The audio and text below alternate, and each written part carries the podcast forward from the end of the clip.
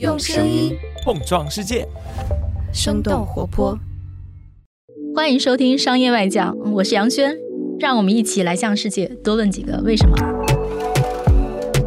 在这个快速变化、信息爆炸的世界，挑选你不容错过的商业现象，了解以不变应万变的本质逻辑。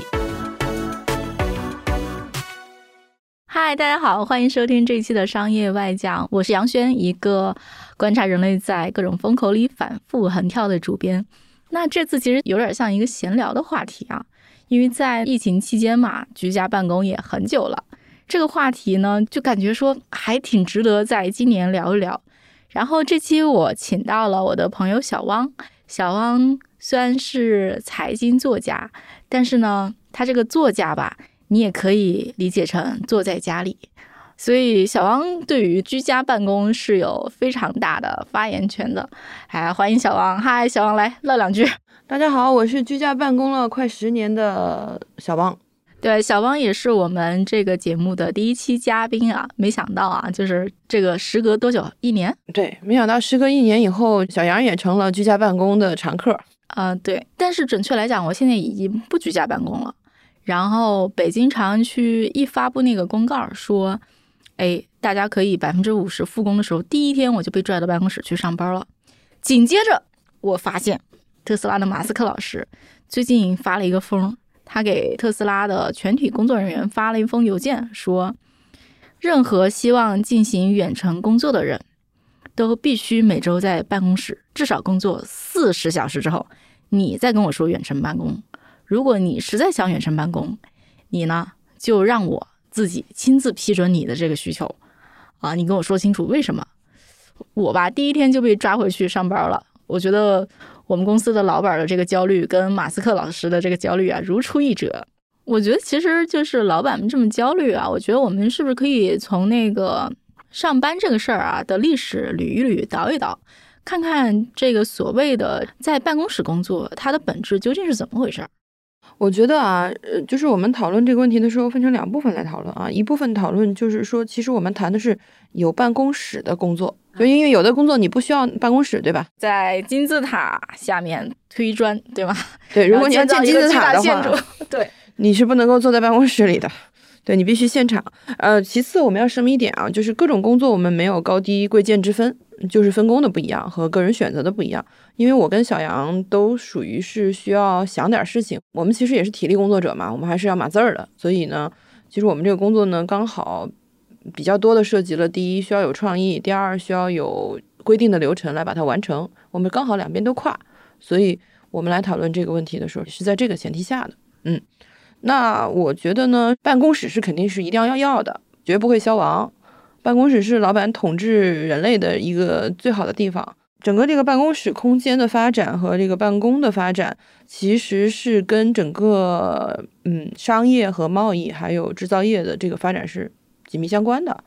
最开始的办公室是相当于是跟工作地点不太分得开的。比如说，呃，记账，记账是最早的文书工作，那你一般都会靠近港口、贸易基地，或者是说一个需要转运的地方。甚至在码头工人在码头搬运，你在码头边上的小屋子里记账，对点数，甚至就是在仓库旁边，然后大家辟出一块地方。但是呢，很快你的工作渐渐开始跟实地的工作分开以后，你的办公室可以跟你业务所在的那个地点毫无关系，对吧？一个海关人员可以坐在离海关十万八千里的地方处理数据，就是这个时候工作内容和实际行动之间开始分开以后，办公室就开始。确确实实的发生改变了。大家就是经常说白领工作嘛，什么叫白领工作？其实是个文书工作，对吧？嗯，就是说我既不用在流水线上什么敲机器，我也不用在金字塔下搬砖，然后我干的其实都是一些 paperwork，就是在书面上的一个东西。所以就是说，这就是为什么说白领工作啊，就是能够在这个疫情期间还是能远程办公的原因。我们现在都还是大量的信息，其实都是通过电脑、互联网完成的。比如说金融类的工作，或者说那个文化类的工作，就数字化了，你就可以离开了。所有的 digital 的工作，其实你都是可以离开现场的。对，所以一旦就是比如说，当工作变成票据化的、数据化的，或者说纸面化的的时候，办公环境也就发生变化了。比如说，从仓库旁边的那个一角小账房里挪出来，或者说从港口的那个小账房里挪出来，就放到了大厦里。对，十九世纪末期的时候，大家就开始建各种各样的摩天大厦嘛。那个摩天大厦里面的，就是呃，大部分都租给了这样公司。那那个时候，呃，办公室的雏形就已经可以看见了。可是那个时候，大家都关心的是建筑，就是一个要比一个高，一个要比一个看起来宏伟。美国那个时候不是竞相建那个在曼哈顿竞相建大楼非常能满足虚荣对，但问题里面非常糟糕，就是里面他们被称为人工蚁穴，就每一个人得到的都是一个就是平淡无奇的那个破玩意儿，就是不就是一个小隔间吗？这样一来，又极大的湮灭了这个工作者的热情。确实，你觉得你跟一个工蚁没有区别啊？你只不过进到了一个更富丽堂皇的大楼。戏剧性的改变就是发生在呃十九世纪末到二十世纪初，有一个楼叫拉金大楼，好像是建在美国的水牛城里。然后那个楼里有恒定的空调，最棒的是它有真正的采光。你想，一个大楼为了采光的话，它是要牺牲一些使用面积的，而且那里面有各种各样的福利，还有。啊，什么图书室啊、音乐室啊、餐厅啊、娱乐室啊，你听听是不是很耳熟？基本上跟现在一个大型公司或中型公司所必备的东西也差不多了。在查资料的时候，你知道，就是很有趣的一个观点是说，对于办公环境最革命性的一个改造，其实是，哎，装上电灯，大大的延长了大家的工作时间 啊。对啊，提升工作环境。呃，为的是什么呀？就是为了让你多工作呀。嗯，从这个意义上来讲，你再去思考，比如说谷歌之前提到过，说希望你二十四小时都在园区，图的是什么呀？就是让你更有效率的工作啊。你把大部分时间都花在工作的地方了，就算你效率差点，你也基本上都是在为老板输出了吧？对，而且啊，就是比如说哈，中国互联网公司有个特色，就是中午供饭。嗯，全球互联网公司都以供饭、供饮料，然后各种各样的这种。休息啊，不好意思，为乐吧。那个贫穷一点的中国互联网公司只供饭 不供饮料，谢谢。供饭你就可以不用浪费。被称为叫做自给自足的白领岛屿。啥呀？供饭就是为了让你中午不用出去那个。打饭浪费时间，然后消磨时光，就是去那儿领完饭，马上坐在座位上吃完。你这一定是半个小时、一个小时能搞定。你说的对，无论是呃大楼还是园区，大家无论是搞什么服务性的商铺，还是搞楼楼中商业，还是在园区中搞绝佳的这种各种各样的辅助手段和那个服务设施，它目的都是让你别出去啊。你看真正的大园区，像谷歌那样的园区，我觉得除了火葬场没有，什么都有了吧。那中国一些大厂其实也那个不相上下呀，基本上园区里也都是啥都有了，尤其是一些，比如说在郊区建园区的大厂，像阿里巴巴建在杭州西溪，对吗？那你占那么大一块地儿，而且那个远离市区，可不得啥都有吗？对，所以这也是确实也是办公室的一个变化趋势，就是刚才已经讲到拉近大楼，然后接下来基本上绝大多数的楼都喜欢把所有的商业功能都集于独栋大楼。但是到了六七十年代的时候，呃，因为市区的寸土寸金呃寸土寸金，面积有限，而且又因为这个交通问题、通勤问题，还有因为当时市区比如说犯罪率上升等等一系列问题，很多大公司就开始把自己的办公室或者尤其是研发中心啊，它就移到郊外去了。郊外在大家的心目中就意味着健康、自由、冥想和休息，因为有很多很多都是绿色，你绿化所占比率一定会上升的。所以绝大多数人一听到郊外就觉得意味着安全和绿色啊，一听到纽约的摩天大楼觉得暴躁，对，犯罪率高，所以很多时候就是这样产生了联想。在美国的二十世纪中期，郊外绝对是代表着美好的，所以像贝尔实验室啊，还有各种各样的那个研发中心啊，就都挪到郊外去了。而且郊外有的时候他们是跟大学呃离得近一些，这样的话，他其实招聘对他来讲也有好处啊。这样，嗯。但是我觉得这东西还是看你这家公司是以什么为生的。比如说研发人员挪到郊外，那倒是没问题。比如说你搞销售的，嗯，你每天都要去见客户，或者像我们那个媒体行业的朋友，每天都要去见采访对象，嗯，你这个住在郊外可实在是受不了。所以它会分，就比如说很很自然的形成了某些集群，比如说呃，就像你看，像上海基本上做金融的都在陆家嘴嘛，嗯，这就是聚集的效应了。然后就是大量的创业公司，还有高科技公司就会聚集在硅谷，所以像杭州也聚集了一批跟电商有关的公司啊，对吧？这样的话就形成了各个区块和这种地域上的分隔。对，但比如说啊，从市区挪到郊区，办公室内部的陈陈设或者说布置变化了吗？在这些年头里，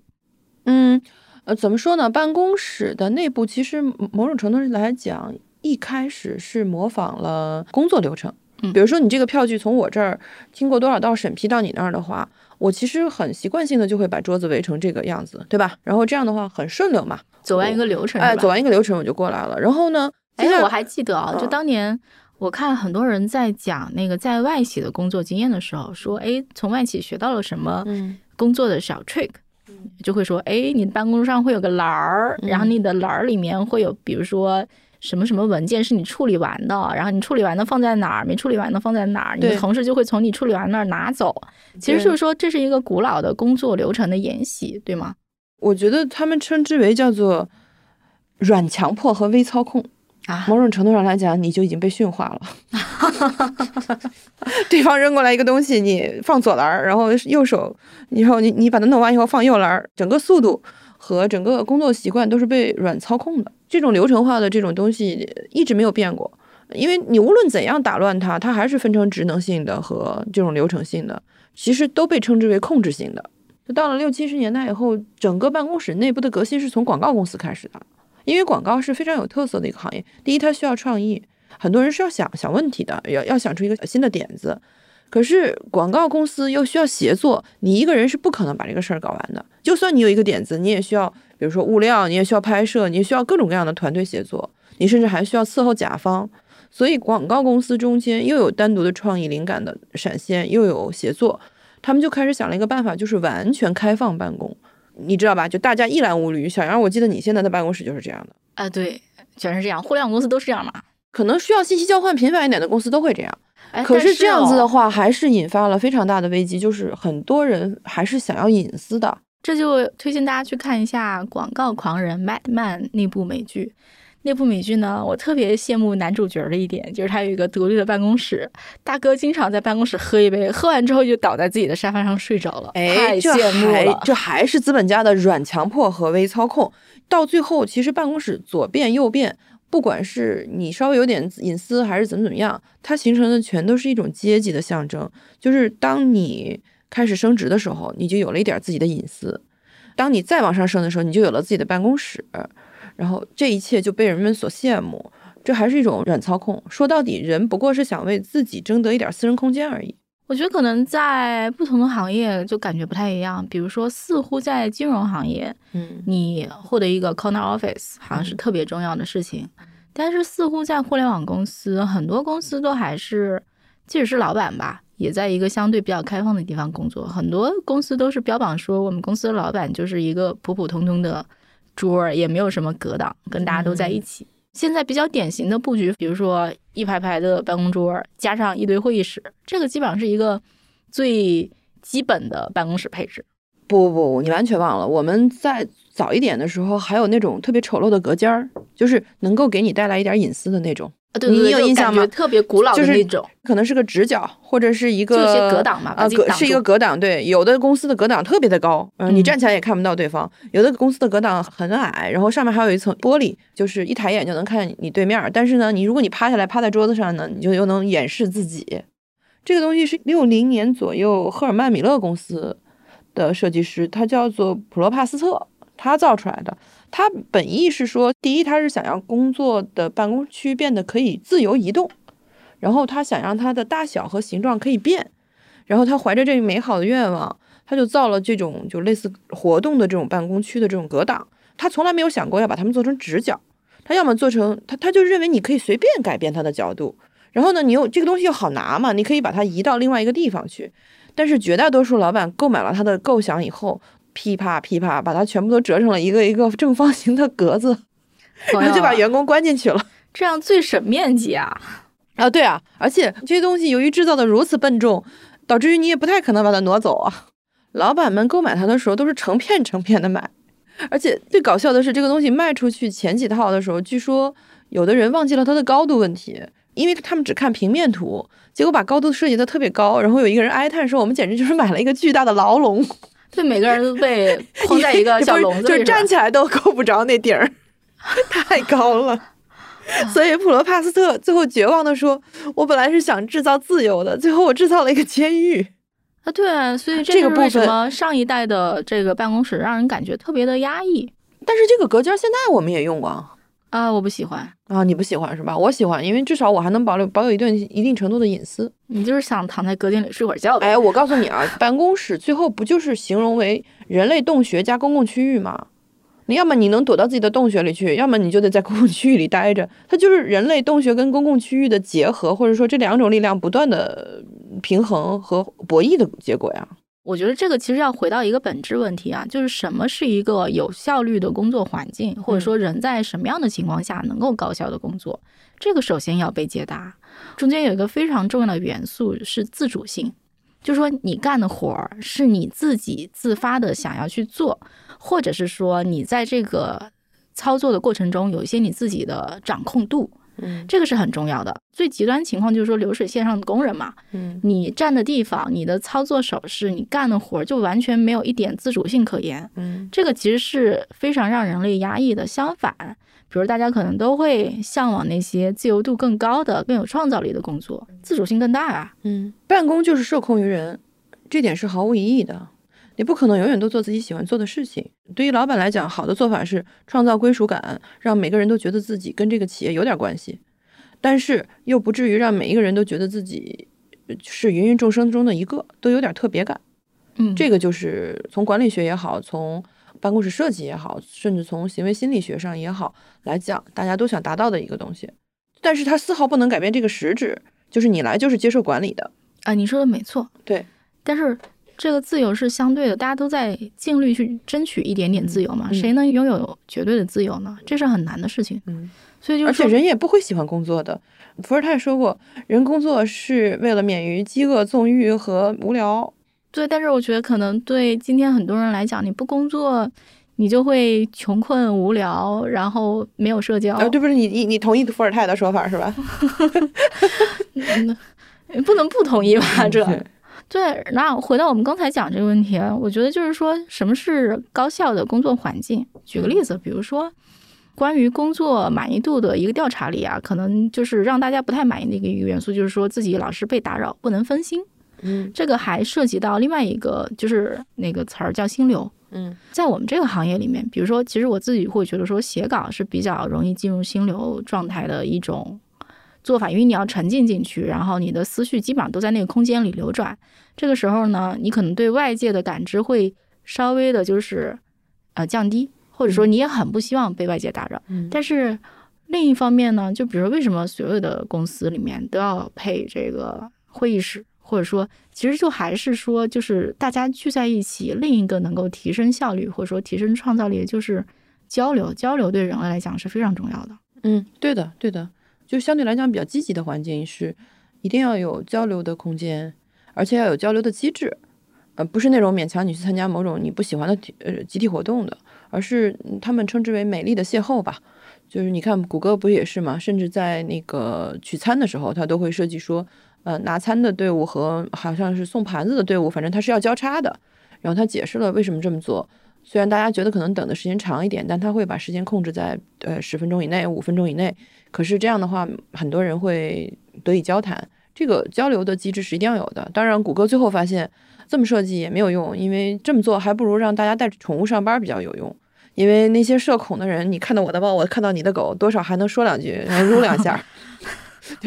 就是设计，就是对办公室的设计和对办公室的规划，还是表达了这个老板们的初心吧。第一，他要有交流；第二，他给你一定的你自己能够控制的微空间。嗯，就是你说的，如果你想写稿，你就钻到一个是洞穴里去；如果你不想写稿了，想跟同事聊聊，你也能找到一个公共场域来大家来交流。差不多就是这么一个情况。我今天还看了一个特别可怕的一个图，就是说把全世界这几十亿人，然后捏成一个大狮子头，啊，对，很可怕，对不对？这大狮子头有多大？这大狮子头也就在呃纽约的中央公园能够放下好几个。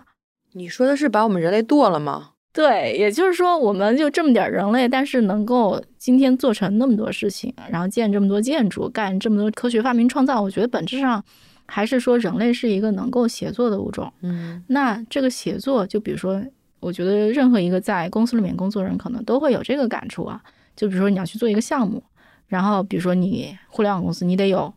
研发、产品、运营，然后市场，对吧？可能还有一些行政支持，比如说帮你招人啊、HR 什么的，这就好几个部门，全都得聚在一起，大家一起想这个事儿该怎么办，然后中间有大量的协作的过程。所以就是说，基本上没有协作的话，这个现代社会或者说这个公司这个事儿是不存在的。嗯，所以办公室绝大多数从平面图上来看，都在模拟人类的村庄或城市。比如说，你马上能在脑子里想象出来，一类是像是一个城市一样，有中央有条大道。然后旁边分成很多很多小道，然后各个部门就像一个树一样长在旁边，主干道在中间，你能想象吧？然后到了休息时间，大家都往主干道这儿汇集，或者说在各自的那个区域里，再三三两两的形成呃这个小团体。另外一种就是一个圆的公共场域，大家在里面，然后外面有一圈高级人类所做的这个 所做的洞穴，有可能这个广场中也有一些座位，对吧？是开放的。但是，比如说，当你需要更隐私的时候，你就你就跑到旁边的洞穴去，大概也就是这两种了。嗯，就比如说那些最大的公司的办公室啊，我们可能不是非常熟悉，但是我觉得很多人可能都比较熟悉联合办公空间。嗯，然后基本上像 WeWork。或者说国内一些办公空间，他们也都是这个设施。对，但现在谷歌新开源的那个园区，他们做了一个区分，就是说它是两层，工作空间在第二层，所有的工职能性空间在第一层。那你会客、冥想、喝茶、健身等等所有这些事情都在一层完成，但是你有一个仪式感，一旦到二层，你就去工作去了。它现在已经不像以前那样，所有的东西都混在一起啊！你旁边可能是个台球桌，因为它已经发现，就是是这种设计有一个最大的弊端，就是你随时随地你会分心。比如说你早上起来来了到办公室，你先去搞杯咖啡来，喝完了以后，你在电脑上摸会儿鱼，摸会儿鱼以后被人叫去开两个会，回来以后你还没集中精神呢，中午快到了，你又去吃个饭，吃个饭，下午你在沙发上打个盹儿，然后你再在健身房去健一会儿身。你这听着就跟我蹲在家里工作是 一样的。你没有，你没有。其实你工作，你就算在办公室里待二十四个小时，你也有百分之七十的时间都在摸鱼，你知道吗？这就不得不说，我为什么还是更喜欢在家工作，因为摸鱼方便。所以，所以他就认为说，第二层到工作空间的话，就什么都没有了。那你有个仪式感，如果你真要开会，你要怎么样，你就下来。那绝大多数人，嗯，小一点的沟通就在上面完成了，而且上面它可以自由的组合，像是你的 team 现在三十个人，他给你这么大一个地方，有些东西是可以组合的。等到你的人减低的时候，你可以换到另外一个地方，或者你可以把你的一个地方再腾空，它都是可以互相安排的。所以谷歌现在这个园区的设计更人性化一点，就是以前它是太理想化了。就是认为你二十四小时都要待在这儿。现在，因为它后疫情时代，我觉得绝大多数 CEO，包括我之前看了 WeWork 的一个报告，也在反思说，人们可能现在不需要那么长时间都待在办公室了。因为一个是防疫的要求，一个是呃，人们在这场疫情中可能也感觉到生命的可贵吧。就是我都耗在这儿，没有什么意思。所以办公室确实也是在随着整个时代的变化而发生变化。但总体来讲，它还是在围绕，一个是围绕在一定限度内让你的创造力发挥的更好一些。这方面的话，我们作为员工还是大有可为的。你要是做一个符合你个人需求的微环境，你感到舒服，而且有控制力，而且能够发挥到最好，你在现今的办公室里或者在家里，你你都能做得到。研究心流的人就说，一般来讲，人发挥自己的创造力和是需要三个阶段的。第一个阶段是处于资料收集阶段，那你要看很多资料啊，你要进行很多很多的研究啊，翻看很多的书。然后第二个阶段其实就是一个很有趣的阶段，就是开始进入心流状态的阶段了。这个研究表明说，一个人其实他并不是每天都坐在这儿，呃，一直看着资料就能产生新的想法。其实就是人类需要让这些信息发生一些自由的碰撞和连接。差不多，他们认为说，尤其是自然界的风景，还有一些。比如街景，呃，一些异域文化，就是新奇的刺激会让你分心。原来你是在进行有意识的线性的逻辑的处理问题，但是你一旦让潜意识动起来的时候，你可能会发生一些非线性的碰撞、奇怪的联想。好多科学家都说，他们的这个点子，比如说从很久以前就开始酝酿，听了很多很多很多人的演讲，或者跟谁进行了很长时间的散步以后，哎，他突然在某一刻，他认为他找到了这个问题的答案，那么他就会进入到第四。三个阶段，就是他要把它变成现实。这种时候，又是实验室和办公室占绝大多数，就是到了输出阶段，您得敲字儿了。您在 R 也快速眼动期睡觉中想出多少点子也没用，您得把它敲出来。那一万五千字儿就是一万五千字儿，所以你又得回到那个工作的地点。所以好的办公室，尤其你看现在像 WeWork 这样的，还有像谷歌这样的，它经常会有大量的绿植，有园林，有这种健身房，有各种各样的这种娱乐设施。其实它可能都遵循的是这种心流的三个阶段的这个原理，就是让你有一个腾挪的地方。嗯，对。其实我们去看那个办公室的这个眼镜啊。就是我们可以在这期节目的 show notes 里面给大家看一些历代办公室的这个眼镜图，嗯，还是会发现从最开始那个就是小王说那种非常流水线式的这个办公室环境，渐渐的就会变得更人性。反正创造一个和谐有意义的时间和空间，还有环境，你自己觉得愉快，也变得更有创造力，对吧？我也写点东西嘛，所以我还比较注意作家们的怪癖，有的作家。写作之前必须裸体爬桑树，有的作家一定要喝多少杯咖啡，然后有的作家要用白色羽毛笔写字，呃，等等等等，就是你这些小怪癖，其实现在看来基本上是在创造一个让自己满意的微环境。对，这里打个广告，小王坐在家里不止写那个什么财经报道，他也写小说，他也是个小说家。你知道，我后来看了一本书，就是讲，就是各世界各地的创意工作者们到底是怎么样装修自己的办公室和家的。哦，他们好多人说法都非常搞笑。有一些人就是说，一定要用旧物品、旧材料，啊，说这个有叙事理念或故事的东西会给我更多的灵感。有的人说我绝不能住在房顶矮的地方，房顶越高，思考空间越大。所以他说他长时间做住仓库。你看七九八也是这样嘛，就是为什么那些老的工业园改造过来的话，很多艺术家愿意租。当你创造大的作品和雕塑的时候，你确实需要大空间啊，你不可能想象他在一米八、一米九层高的民房下面搞个大雕塑吧？啊，对啊，就是层高矮觉得压抑嘛，就大家住房子也是这样的。嗯，但是要打扫的话就要另外考虑了。还有人说就是。完全不赞同把工作室跟家放在一起，说这个这样的话就是完全分不开。还有的人就是坚决要求家庭空间和办公室放在一起，说所谓的家庭空间不过就是一个可以停留的空间而已。我绝大多部分的时间都在工作，看看看看人家这个觉悟啊！你看看人家这工作沉默。呃，还有人是说，呃，我绝对要把我的家塑造成跟这个我所在的城市截然不同的感觉，因为这样的话，他让我感觉到不是生活在这里。我心想了，那你搬家不就得了吗？哎，我觉得听起来好像就是说，大家都要给自己创造一个环境或者仪式感，自己习惯的，对。但绝大多数人都还是赞同一点，说，嗯，我们的工作环境就反映了我们本身。其实就算是你只有一个隔间，你也可以带自己熟悉的东西放在里面，你可以贴上你家人的照片，你也可以把你喜欢的图片放在里面，对吧？你也可以把你自己每次看演出的票根。定在上面。我记得那个时候，我的办公室里头有我在各个地方工作和我朋友在各个地方工作给我寄来的明信片。那个时候明信片还很风靡，看起来就感觉非常不错。嗯，我必须得说，很多这个点子都还是在交流中碰撞出来的，就是我觉得至少得占到一半以上。对，我必须得这个我同意。说到碰撞的话，其实对于现在的办公环境的这个研讨中间，有人也谈过，像谷歌，它当然也会塑造出城镇的样子，设计都是在模仿一个生机勃勃的城市嘛，就是你从你的家中走出，然后在街道中相遇，然后见到新的朋友，有新的想法，呃，像是城市居民共同滋养一个街区，它要有百分之二十的流动率，它才是一个活的街区，因为有人走，有人来嘛，就带来新鲜血液，要有人仗义直言，是这种空间中的公共人物。也有人就是会积极参与社区生活，虽然不太爱发言，不愿意挑头，但是他会是积极参与社区发言的一个呃中间分子。也有人随大流，热心的捧哏。对对对，所以但是像谷歌这样的公司，像贝尔实验室这样的公司，所有的这些公司，由于他进来的时候都有严格的面试，所以他面进来的基本上是同一类人，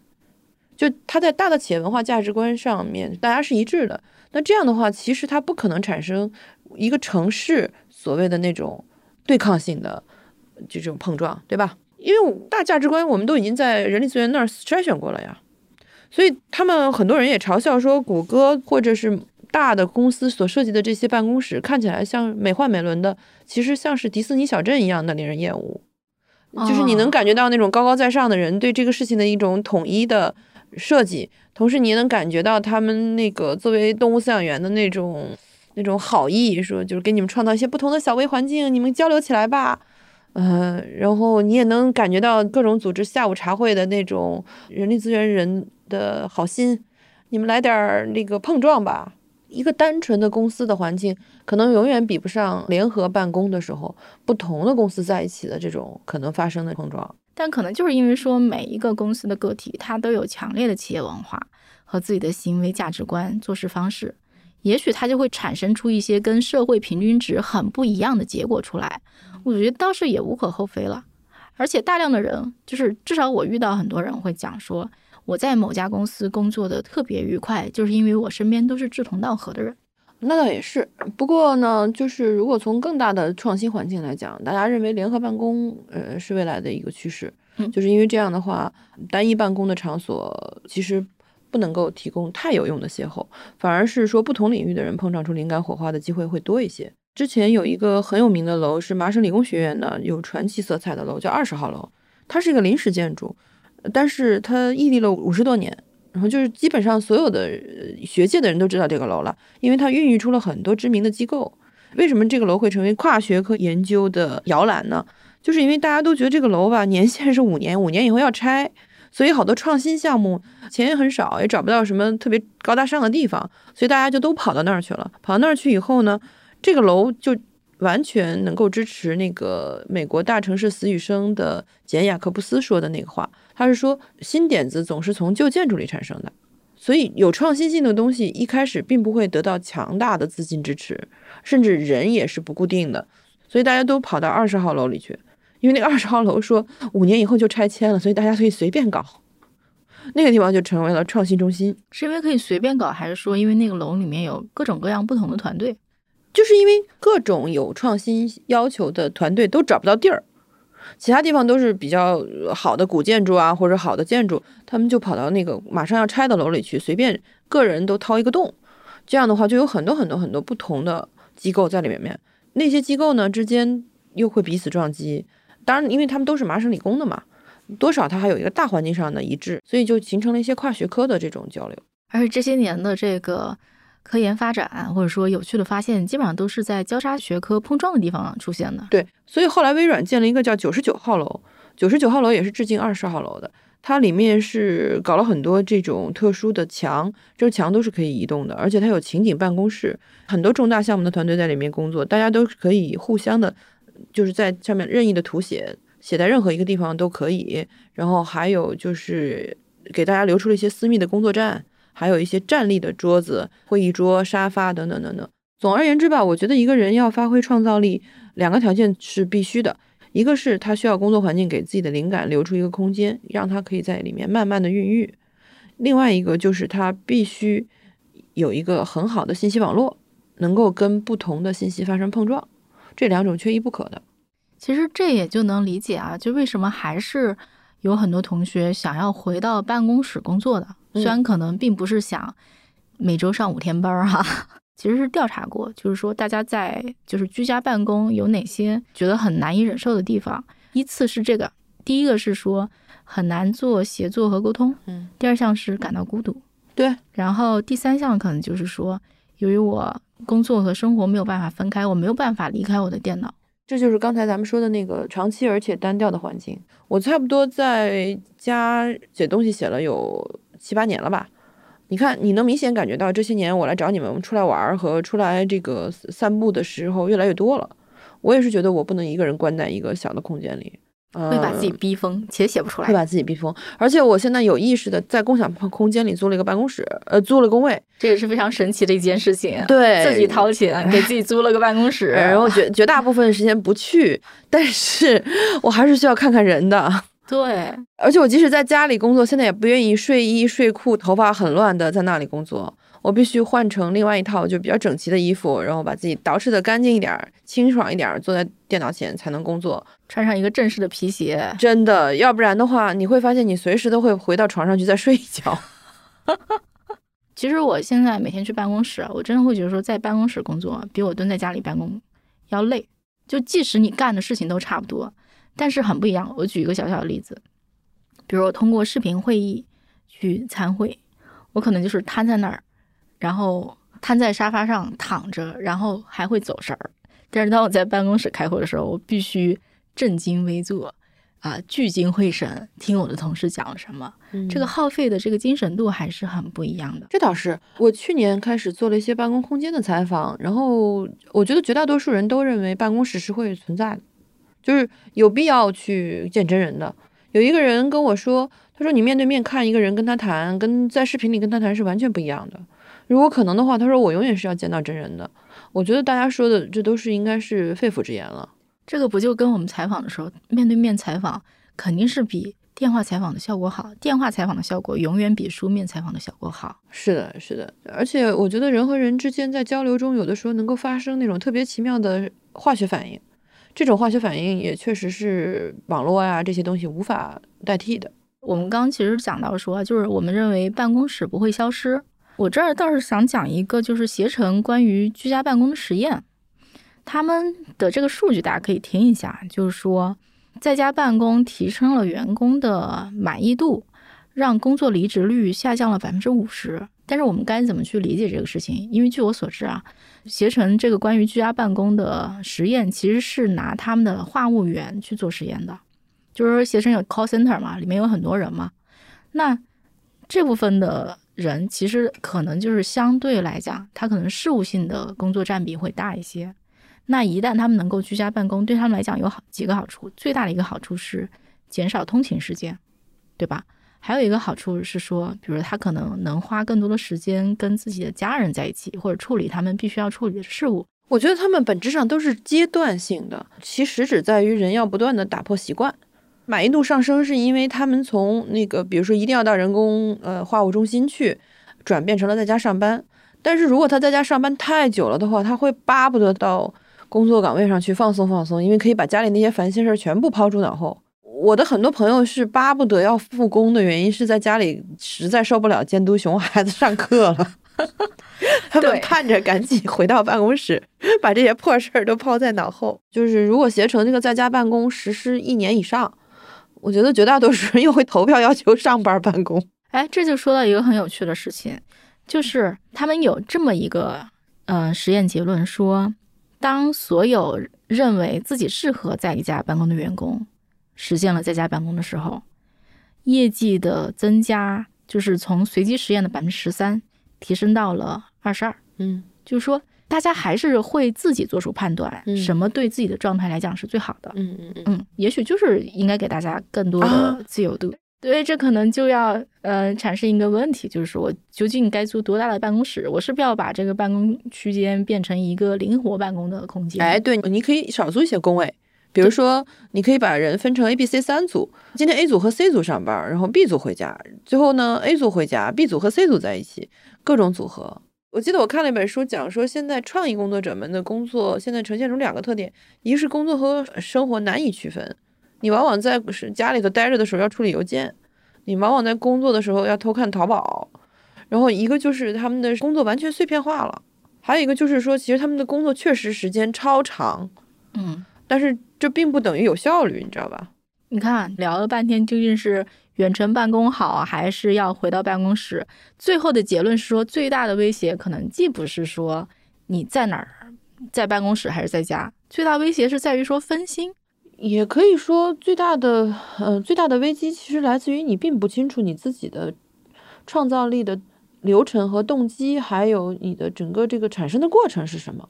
这还是需要进一步的自我知觉吧。比如说，你确实就是发现你怎样做怎样做怎样做最有效率，这其实相当于一种内省和自己的内观。如果找不到这个规律的话，我觉得把你放在任何一个地方，可能都不会获得高效率的工作。嗯，就算把你放在世界上最优美的环境里，恐怕你你的灵感也不会奔涌而出。你也很可能只是在发呆。啊，对啊，嗯，前段时间，然后互联网圈都在谈元宇宙项目，然后呢，是呃，我的同事告诉我说有一个项目很火热，我说那项目干啥的？他说这个项目就是说你在这个游戏空间里，它一比一的模拟了你的办公环境。当你想跟你的同事聊天的时候，你就能用你的那个虚拟的人物去接触你的同事。当你不想理你的同事，你那个虚拟人儿就离开你的同事。我的这玩意，儿跟联机打麻将有什么区别啊？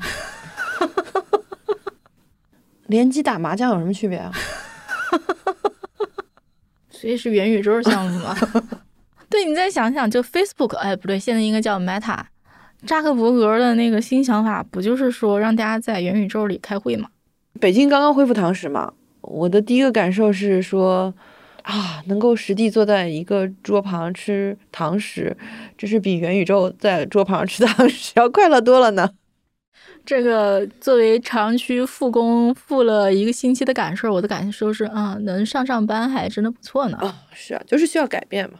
话说回来啊，就比如说我们现在再去回头去看 Zoom 的股价，Zoom 相当于是疫情期间最大的一个受益者嘛。然后它的股价一度从不到一百美元涨到了五百八十八美元，现在又已经跌回了一百美元左右了。它完美的诠释了一个工具的价值啊，有用的时候它就高，没用的时候它就不高。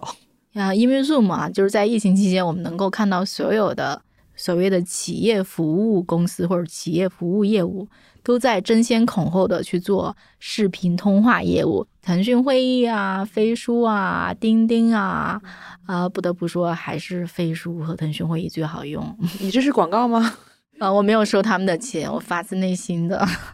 通过他们开了很多电话会议。对我来讲，我觉得 Zoom 最好的就是看到所有的人，很多人嗯，在这个会议中失态呀。但是我一个朋友开着 Zoom 的时候，然后突然他的太太穿着睡衣从他后面跑过去追打他们家的猫。这个我通过腾讯会议那个采访的时候，然后发现那个中间有一个与会者，忽然他的画面闪现了一下，这个人躺在床上。哎，我跟你说，Zoom 还带火了一个生意，说卖书的生意现在开始强起来了，因为绝大多数需要一个背景墙。哦，你有印象吧？就是各个明星都在买好多好多什么鸿篇巨著，然后让别人去帮他们采购一些时髦的图书，堆在后面变成背景墙。他们不知道虚拟背景这个东西吗？但是还人家是有一个高档的对，人家想要一个这高档的世界嘛。就是纸质书突然卖火了，而且是精装的。